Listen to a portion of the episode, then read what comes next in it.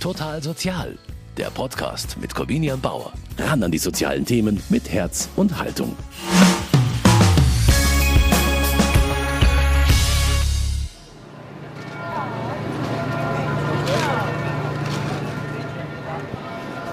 So, jetzt nicht direkt über den Marienplatz, sondern davor hinein ins Untergeschoss, Rolltreppe. Ich gehe einen Weg, den vor mir schon Tausende gegangen sind, aber nicht zur U- oder S-Bahn. Mein Ziel ist das Zwischengeschoss am Marienplatz. 1971 ist die Station knapp ein Jahr vor den Olympischen Spielen fertiggestellt worden. Heute ist es der am stärksten frequentierte Bahnhof im Münchner U-Bahn-Netz. Seit 50 Jahren kommen hier aber nicht nur Pendler vorbei. Im Zwischengeschoss befindet sich auch die Münchner Insel, eine ökumenische Lebens- und Krisenberatungsstelle mit professionellen Therapeuten und Seelsorgern, an die sich wirklich jeder wenden kann ohne Anmeldung, bei jedem Anliegen, kostenlos und anonym.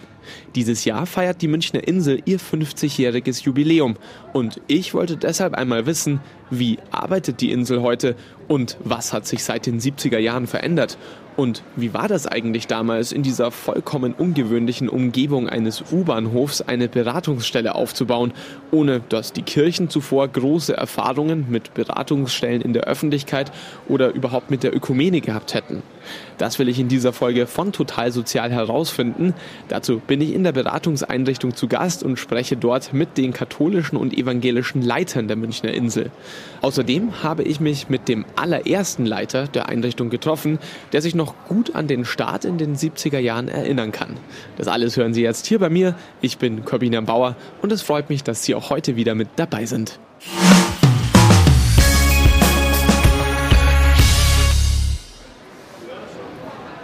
So, jetzt bin ich hier im Untergeschoss. Und irgendwo hier links müsste es jetzt sein. Das Untergeschoss am Marienplatz ist ein Ort zum Durchhasten. Die einen wollen zur U-Bahn, andere zur S-Bahn, Geschäfte haben hier ihre Eingänge, alles ist in Bewegung. Dunkle Orangetöne dominieren das Ambiente, doch im westlichen Eck gibt es ein helles Fenster. Etwa drei Meter breit ist der verglaste Bereich. Münchner Insel ist draußen zu lesen und offen für ein Gespräch. Durch die gläserne Schwingtür geht's in einen hell erleuchteten Eingangsbereich. Dort wartet schon Sibylle Löw, die katholische Leiterin der Münchner Insel. Keine Sonderbehandlung für mich, sondern die übliche Begrüßung. Wir haben seit 50 Jahren das Konzept, dass wir gesagt haben, wir machen hier kein so ein klassisches Sekretariat oder irgendwie so eine Barriere, ähm, sondern man kommt einfach rein und einer von uns Hauptamtlichen, wer gerade frei ist, kommt auf die Menschen zu, so wie ich jetzt auf Sie, begrüßt diejenigen und fragt, was los ist. Manche wollen ja dann sofort ein Gespräch, manche sagen auch, ich würde gerne erst einen Termin ausmachen, heute kann ich nicht, aber viele kommen auch und fragen dann erstmal, äh, bin ich hier überhaupt richtig, ich habe das und das Thema und so können wir dann einsteigen. Richtig ist hier grundsätzlich einmal jeder. Wer ein Gespräch sucht oder eine Information benötigt, wird hier ein offenes Ohr und Hilfe bekommen. In besonders vielen Fällen geht es zum Beispiel um Beziehungsthemen, sagt Löw. Aber auch bei jedem anderen Anliegen findet man hier einen kompetenten Gesprächspartner. Wir haben alle Themen, also eben Arbeit, Schule, Identitätssuche, manchmal psychische Erkrankung, Suchtfragen rundherum. Wir haben natürlich auch die ganz schweren Krisen, Menschen, die in akuter Suizidalität kommen. Menschen, die akut traumatisiert sind. Es ist so äh, unser täglich Brot, dass wir wirklich mit so schweren Sachen zu tun haben. Auch Menschen nach schweren Verlusterfahrungen, also der ganze Bereich Trauer, wenn irgendwas wirklich eine Familie oder das Leben auseinanderreißt. Im Schnitt 33 Personen kommen pro Tag hierher. Ein Gespräch dauert meist etwa eine Stunde. Jederzeit können Klienten zur Tür hereinkommen, erklärt Norbert Ellinger, der evangelische Leiter der Münchner Insel. Vor zwei Stunden saß ich hier mit einem Paar zum Beispiel. Die hatten erst eine halbe Stunde vorher angerufen und die waren ganz erstaunt, als ich gesagt habe, ja, sie können in einer halben Stunde vorbeikommen. Also das ist wirklich was Einzigartiges hier in München äh, dieses Angebot, dieses ökumenische und das ja auch von der Stadt München gewollt und so und sehr unterstützt wird, dass es eine Anlaufstelle gibt, wo man einfach sofort spontan hinkommen kann, wenn man in der Krise ist. Das geht auch ganz ohne Voranmeldung. Von Montag bis Freitag ist die Beratungsstelle von 9 bis 18 Uhr geöffnet. In dieser Zeit steht immer mindestens ein freier Gesprächspartner zur Verfügung, erklärt Löw. Wir haben drei kleine Beratungszimmer und die meisten Menschen empfinden das hier wirklich wie so ein Schutzraum. Man kommt hier rein, es hört einen jetzt kein Fremder mehr, es sieht einen keiner, man ist so, also bei manchen Menschen ist es wirklich so, dass die Fassade auch fallen kann, dass manche Menschen gleich das Weinen anfangen, weil sie einfach so merken, jetzt ist hier ein Schutzraum und jetzt können sie wirklich mal ja diese äußere Rolle fallen lassen und das aussprechen, was ihnen wirklich auf dem Herzen liegt. Wer kommt, ist dabei vollkommen unterschiedlich. Einen bestimmten Schlag an Leuten gibt es nicht, betont Löw. Das sind wirklich Menschen wie Sie und ich, also nicht nur die psychisch Kranken oder nur die Wohnungslosen oder nur die so und so, sondern einfach wir normale Bürgerinnen und Bürger, die durch irgendeine Situation sagen, boah, irgendwie jetzt zieht, ich habe eine plötzliche Krebsdiagnose gekriegt und jetzt zieht es mir einfach den Boden unter den Füßen weg. Ja, damit habe ich nicht gerechnet, das habe ich nicht erwartet, ich weiß gar nicht, wie ich das meistern soll. Viele Menschen kommen aber auch mit einem ganzen Bündel an Themen.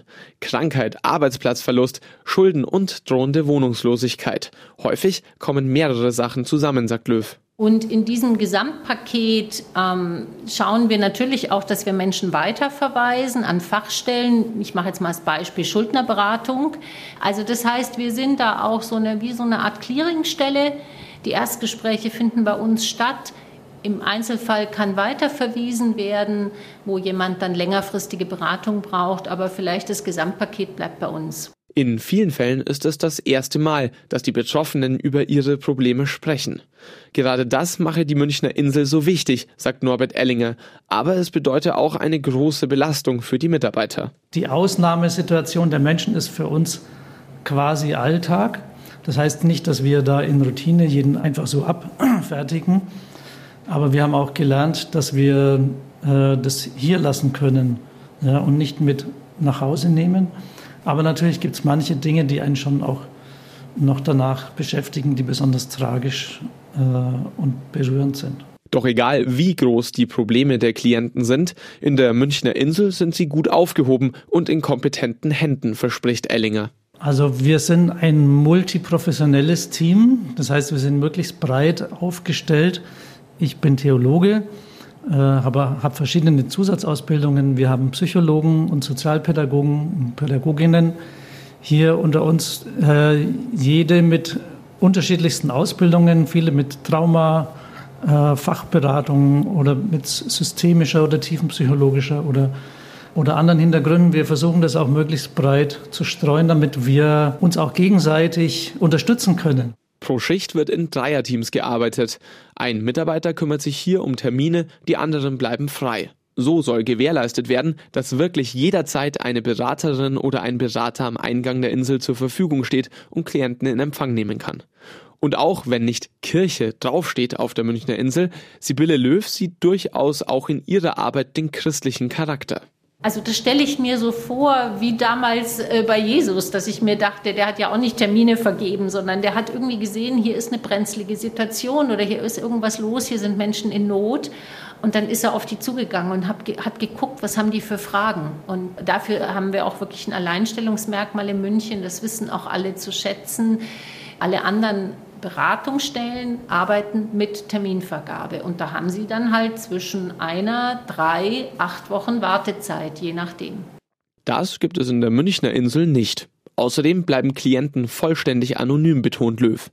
Dabei helfe auch der besondere Standort der Insel dass man hier reingehen kann und nicht irgendwie draußen, keine Ahnung, 50 Leute stehen und sagen, oh, guck mal, die geht da rein. Ja, weil das passiert hier im Untergeschoss nicht. Da sind alle unterwegs, alle sind, da achtet man auch nicht auf die anderen. Das heißt, man kann hier wirklich einfach reinkommen.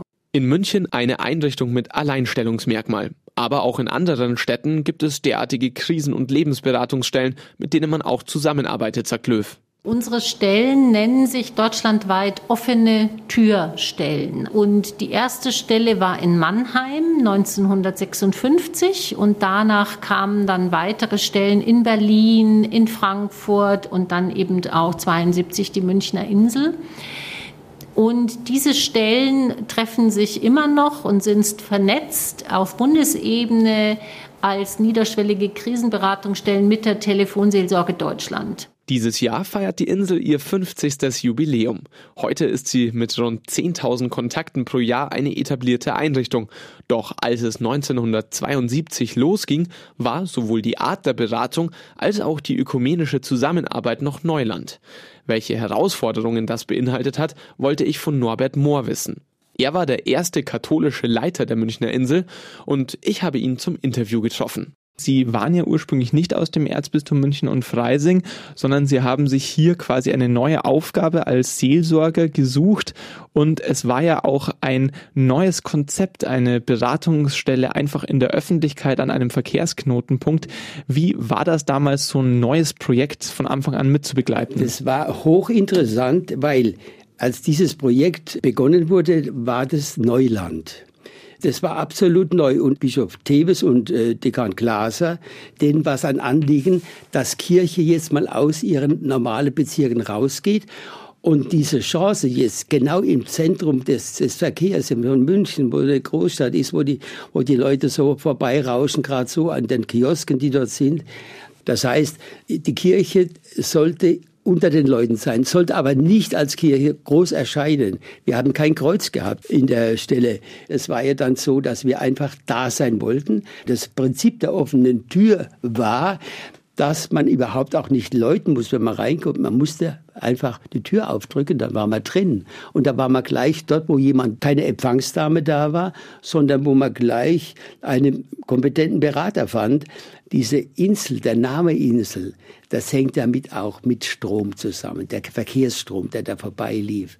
In dem Strom der Menge gibt es da eine Insel, wo man schnell Zuflucht finden kann oder Halt finden kann oder jemand findet, der kompetent ist und der beraten will. Wer waren denn damals dann die Leute, die als erstes gekommen sind? Sehr unterschiedlich. Am Anfang haben wir immer gesagt, was gibt's jetzt? Die Zahlen blieben ziemlich konstant, circa 25 am Tag. Und die Probleme waren sehr unterschiedlich. Da gab's nur kurze Informationsfragen oder jemand hat das verloren oder hat sich irgendwie verletzt und brauchte irgendeine erste Hilfe oder aber dann gab es auch ganz andere. Es gab öfter, dass ich in der Zeitung von einer bösen Unfallgeschichte gelesen habe und das dauerte ein, zwei Tage später waren so Leute dann bei uns auch in der Insel und haben ihre Krise dann bereden wollen.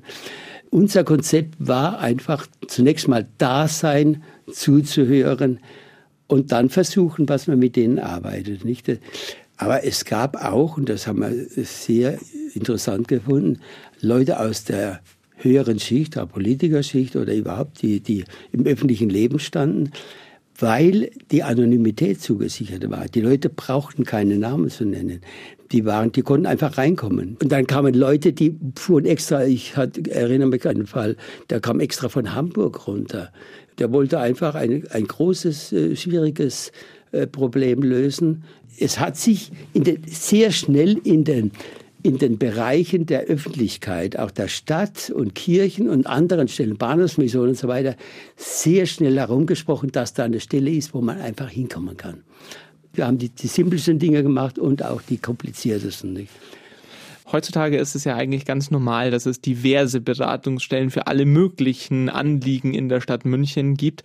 Damals war das weit weniger ausgebaut. Welche Rolle hat denn da die Münchner Insel damals gespielt und welche Rolle würden Sie sagen, hat sie dann 25 Jahre später gespielt, als Sie ähm, Ihre Arbeit dort beendet haben? Wie hat sich da das Beratungsangebot in der Stadt München verändert? Ja, es hat sich sehr stark verändert. Also in dieser gleichen Zeit wie die Insel entstanden viele ähnliche Beratungsstellen und man hat sich dann auch gegenseitig Leute äh, zugewiesen. Man hat gesagt, geh besser dorthin, da bist du aufgehoben. Oder man konnte, der bei uns war, wenn er ein ganz spezielles Problem hatte, ob Eheberatung oder, oder Suizidprobleme, dann konnte man sehr schnell dort anrufen und sagen, da kann jemand, wir haben jemanden. Oder wir hatten auch Kontakte zu, zu Psychiatern oder zu Nervenärzten auch, die uns immer bereit waren, direkt zu helfen. Was damals aber auch ganz neu war, ist ein ökumenisches Angebot zu schaffen. Da hat man ja auch bei der Zusammenarbeit mit den evangelischen ähm, Partnern ja auch nicht auf jahrzehntelange Erfahrung zurückgreifen können, sondern das war ja auch noch relativ neu damals.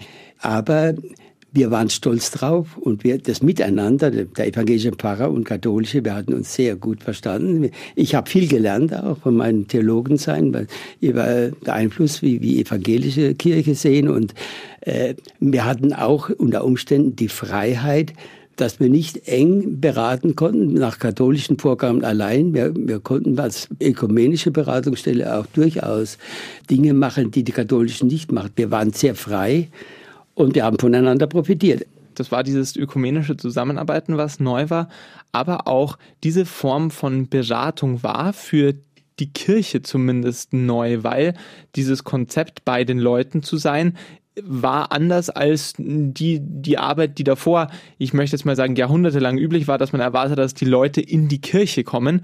Heute können die Mitarbeiter der Münchner Insel da auf 50 Jahre Erfahrung ihrer Vorgänger zurückgreifen. Aber wie war das bei Ihnen? Wo haben Sie sich dann Ihr Know-how hergeholt? Ja, in Frankfurt habe ich hospitiert eine Zeit lang am Anfang, um da zu lernen, wie die, was die machen. Dann habe ich die Ausbildung als Telefonseelsorger noch zusätzlich gemacht hier am Anfang. Auch bei den evangelischen, evangelischen Telefonseelsorger, also man war ja damals sehr weit. Und ja, Ausbildung als E-Berater habe ich auch gemacht. Meine Erfahrung, lange Erfahrung als Pfarrer habe ich damit eingebracht. Aber ich sage immer wieder, das Konzept der, des Vatikanischen Konzils damals, diese Öffnung, die hat uns begeistert, uns junge Theologen, dass wir sagen, ich will jetzt einfach, einfach das Dasein, gar nicht moralisch da zu sein, sondern einfach zuzuhören. Und einfach, es gab keinen, der mal sagt, du bist nicht richtig, egal was er gewollt hat ob er, ob er nur eine Information wollte oder ob er äh, große Probleme hat. Niemand sollte erfahren, du bist nicht richtig. Du kannst reinkommen, wenn du willst. Du hast jemanden, der zuhört, der auch versucht, mit dir die Probleme zu lösen. Und oft was zuhören, einfach haben wir gemerkt, das gibt ja auch die Erfahrung, dass man nach langen Gesprächen Zuhörens äh, entdeckt hat, dass jemand gesagt Sie haben mir gut geholfen. Und ich habe vielleicht gar kein Wort gesagt, nicht? Das sagt Norbert Mohr, Mitarbeiter der ersten Stunde und mehr als 25 Jahre der katholische Leiter der Münchner Insel am Marienplatz.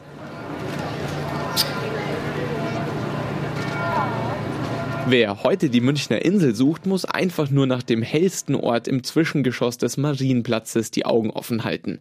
Der beleuchtete Eingangsbereich hebt sich ab vom dunklen Orange des restlichen Untergeschosses.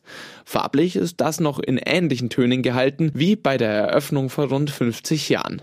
Der Standort der Krisen- und Lebensberatung hat sich aber inzwischen leicht verändert, erklärt die katholische Leiterin Sibylle Löw. Ursprünglich war die Münchner Insel sozusagen optisch unterhalb vom Hugendudel. Also das war mehr so eine Vorbeilaufsituation. Und die Münchner Insel waren drei zusammengebaute Kioske und in der Mitte ging man sozusagen hinein dann. Diese orangenen Kioske mit runden Fenstern prägten fast 40 Jahre den Marienplatz. Winzig waren sie, erinnert sich Löw. Die Beratungszimmer hatten zusammen gerade einmal 36 Quadratmeter. Im Zuge des Umbaus des Untergeschosses zog auch die Münchner Insel 2015 aus den alten Kiosken in größere Räume um. Auch die Arbeitsweise hat sich in den letzten 50 Jahren verändert, ist vielseitiger geworden. Auch die während Corona erschlossene Telefon- und Videoberatung hat dazu beigetragen, dass die Münchner Insel weiterhin zeitgemäß für die Menschen da sein kann, ist Sibylle Löw überzeugt diese Fülle und dieses, wie man jetzt sagt, Blended Counseling, also diese Mischung aus einem guten Angebot von im Einzelfall Video, im Einzelfall auch mal Telefon, aber hauptsächlich wirklich in der Präsenz hier zu sein, das, das hat uns auch bereichert. In der Münchner Insel hat man sich den heutigen technischen Anforderungen angepasst. Inzwischen sind Telefon- und Videoberatung das, was auch die Klienten unter niederschwellig verstehen. Insgesamt ist die Hemmschwelle dabei, sich Hilfe zu suchen, aber niedriger als früher, schätzt Norbert Ellinger. In der Entstehungszeit der Münchner Insel war zum Beispiel die Einstellung gegenüber psychischen Erkrankungen noch eine andere. Gerade diesen Generationenunterschied muss man beachten, wenn man die besondere Rolle der Münchner Insel zu ihrer Entstehungszeit beurteilen will, so der evangelische Leiter. Für die war es unvorstellbar, zum Psychologen zu gehen ja, oder zum gar zum Psychiater oder für die war das eh das Gleiche. Und wer da hingeht, der ist krank oder verrückt oder, oder hat eben Probleme. Und, und das schon, schon mal sich zuzugestehen, dass man Probleme hat, äh, ist schon mal schwierig. Das geht einfacher in der Anonymität der Stadt und in so einer anonymen Einrichtung. Heute ist der Schritt, sich Hilfe zu holen, weniger stark mit Scham behaftet, ist Sibylle Löws Erfahrung. Das ist jetzt ganz anders geworden. Junge Leute kommen und sagen, ja, ähm, ich, ich hätte gerne Beratung, was können Sie mir bieten sozusagen? Die sagen vielleicht am, am Ende vom Gespräch auch, ja, das und das hat mir geholfen, das und das fand ich weniger gut. Ähm, und das finde ich, finde ich toll. Also wir haben Gott sei Dank einen hohen Anteil, also von jungen Menschen, jungen Erwachsenen, die zu uns kommen und die das selbstverständlich als Teil ihrer Lebenserfahrung nutzen, zu sagen, ach, da hole ich mir doch mal einen Rat von außen. Inzwischen wird Beratung als zusätzliche Ressource zur Bewältigung des eigenen Lebens betrachtet, nicht mehr nur als letzte Rettung. Hilfsangebote haben einen Sitz im Leben der Menschen. Genau das will auch die Münchner Insel mit ihrem Standort mitten im Alltagstrubel der Stadt bis heute verkörpern. Dass die Beratungsstelle damals nicht in einer Pfarrei angesiedelt wurde, sondern an einem öffentlichen Ort, ist dem Zweiten Vatikanischen Konzil zu verdanken, erklärt Löw. Und ich denke, das war damals sehr klug von beiden Kirchen, die Münchner Insel hier direkt an so einem Knotenpunkt ins Untergeschoss des Marienplatzes zu legen und auch nicht draufzuschreiben, Kirche, Kirche, Kirche. Ich denke, das hat die Menschen, das hat ihnen das Vertrauen gegeben zu sagen, oh, das ist so niederschwellig hier, da kommen wir mal hin. Auch die ökumenische Öffnung zu Zeiten des Zweiten Vatikanischen Konzils haben katholisch-evangelische Gemeinschaftsprojekte wie die Münchner Insel überhaupt erst möglich gemacht. Heute steckt die Ökumene allerdings in einer Krise, warnt Löw. Und es ist tatsächlich so, dass wir ja inzwischen eine der wenigen verbliebenen ökumenischen Einrichtungen sind. Also es gibt noch die Bahnhofsmission, die ökumenisch arbeitet, aber leider ist die Ökumene in den letzten Jahrzehnten wieder eher äh, zurückgegangen, also die ökumenische Zusammenarbeit. Und ich denke, es war damals visionär, auch wirklich dieser Ansatz der Krisenberatung und der Offenheit. Damals visionär, heute aber immer noch zeitgemäß. Das ist die Münchner Insel, ist Norbert Ellinger überzeugt. Gerade in diesem Jahr zeige sich das besonders stark. Wir waren noch nie seit dem Krieg in so einer Krisensituation ähm, und merken das, wie notwendig die Menschen ein Gespräch haben. Und ich glaube wirklich, dass die Münchner Insel eine am Herzen, nicht nur im Herzen der Stadt ist, sondern auch am Herzen der Stadt operiert. Und gleichzeitig sind die Sorgen der Bevölkerung auch die Sorgen der Münchner Insel, sagt Ellinger. In einer Zeit, in der überall aufs Geld geachtet wird, ist sich auch die Lebens- und Krisenberatungsstelle der Endlichkeit von Ressourcen bewusst. Ich finde, die Stadt München hat bisher hat sich toll zur Münchner Insel eigentlich immer bekannt und die auch finanziert hier die, die, die Miete und auch die Nebenkosten. Und jetzt sind wir natürlich in einer brenzligen Situation, aber das betrifft sowohl den einzelnen Haushalt äh, als auch die Stadt München, also unsere, unser ganzes Land mit den steigenden Energiepreisen und so weiter. Also die Nebenkosten werden steigen. Und dann an welcher Stelle der Prioritätenliste steht die Münchner Insel? Ellinger und Löw haben natürlich eine klare Meinung, wo die Münchner Insel stehen sollte und sie sagen, dass gerade in Krisenzeiten Hilfsangebote weiter ausgebaut werden sollten. Die Münchner Insel wird so lange brauchen, wie Menschen in Krisen geraten und von einem Moment auf den anderen jemanden brauchen, einen Ansprechpartner, der ihnen in dieser Krisensituation hilft. Und weil zu unserem Leben Krisen gehören, deswegen sollte die Münchner Insel auch weiterhin zum Münchner Leben gehören. 1972 nutzten die katholische und die evangelische Kirche gemeinsam mit der Stadt München die Gelegenheit, anlässlich der Olympischen Spiele ein vollkommen neues Angebot zu schaffen. Aber auch heute müsse weiterhin auf die Bedürfnisse der Menschen in München geachtet und reagiert werden, fordert Sibylle Löw.